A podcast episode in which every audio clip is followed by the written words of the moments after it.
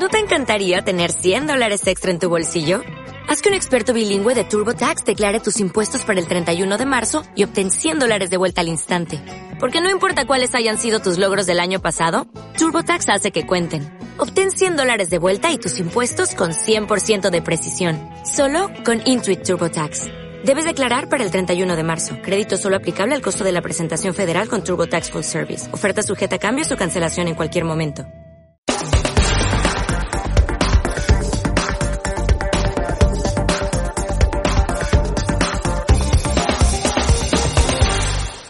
Hola, mi nombre es Alicia Luengo y estoy encantada de compartir contigo una semana más un nuevo podcast de este mi blog para hablar del Día Internacional de la Internet Segura. No te lo pierdas. El Día Internacional de la Internet Segura coincide con el segundo martes del mes de febrero. Por este motivo, vamos a abordar este tema del uso responsable y respetuoso de esta tecnología tan importante en nuestras vidas. Una efeméride propuesta en el año 2004 por la Unión Europea y que actualmente se celebra en más de 100 países en el mundo con el objetivo de promover una red mucho más segura. Esta edición está marcada por la inevitable pandemia. Obviamente hay un aumento sin precedentes del uso de Internet, las redes sociales y el consumo online de contenidos. Los negocios y el sector educativo se han visto obligados a cambiar los hábitos y la tecnología ha jugado y juega un papel fundamental en esta crisis sanitaria.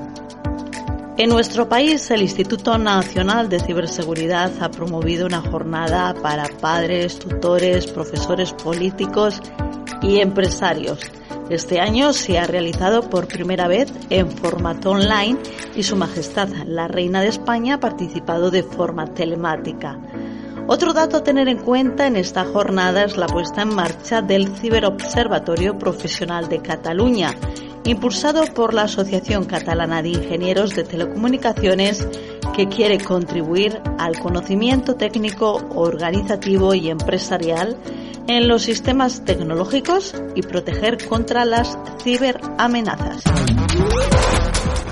Esta iniciativa se ha convertido en todo un referente mundial en la agenda de la seguridad en línea. Este año el lema elegido es Un Internet mejor comienza contigo más conectados, más seguros. Aproximadamente hace una década irrumpía el WhatsApp en nuestras vidas, las redes sociales empezaban a ganar popularidad y empezaban a hacerse las transacciones bancarias online y compras en Internet.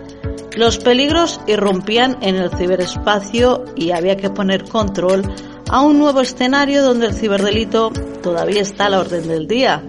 Uno de los principales consejos que nos daban en aquellos años era no compartir las contraseñas con nadie, aunque fuera nuestra pareja, hermano, vecino. Pero con el tiempo nos dimos cuenta de que los ciberdelincuentes se las saben todas y empezaron a surgir decálogos de seguridad informática como no usar la wifi gratuita en lugares públicos, hacer descargas en sitios oficiales, usar el control parental en los menores de edad, cuidado con el pixing y así un largo etcétera.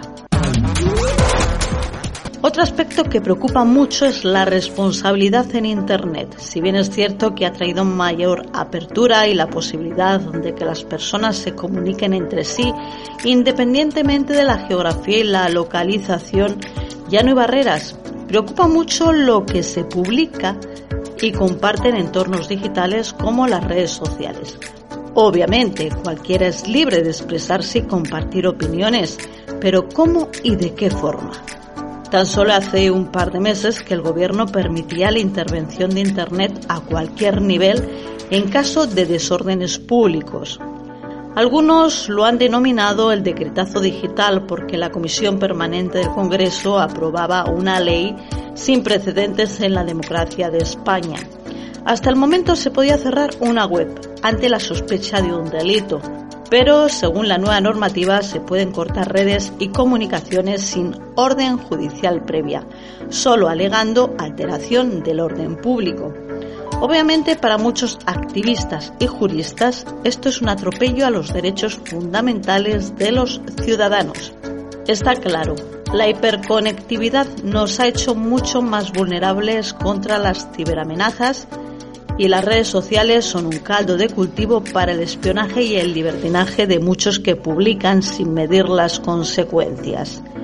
Es necesario garantizar los derechos en el mundo digital al igual que en el analógico, pero esto no debe implicar la privación de libertades fundamentales. En definitiva, el camino por recorrer aún es largo. Las lagunas y la velocidad del mundo digital es una carrera de fondo donde están implicados muchos agentes. Por tanto, podríamos aplicar el término tu libertad termina donde empieza la mía. Con esto quiero decir que hay que ponerse en el lugar del otro. Y hasta aquí llegamos en este día. Tras esta reflexión, indicarte que si te gustó el podcast, no dudes en compartirlo con tus amigos o seguidores en las diferentes redes sociales. Te animo a que te suscribas para que tengas toda la información actualizada en tu bandeja de correo electrónico. Que pases una feliz semana.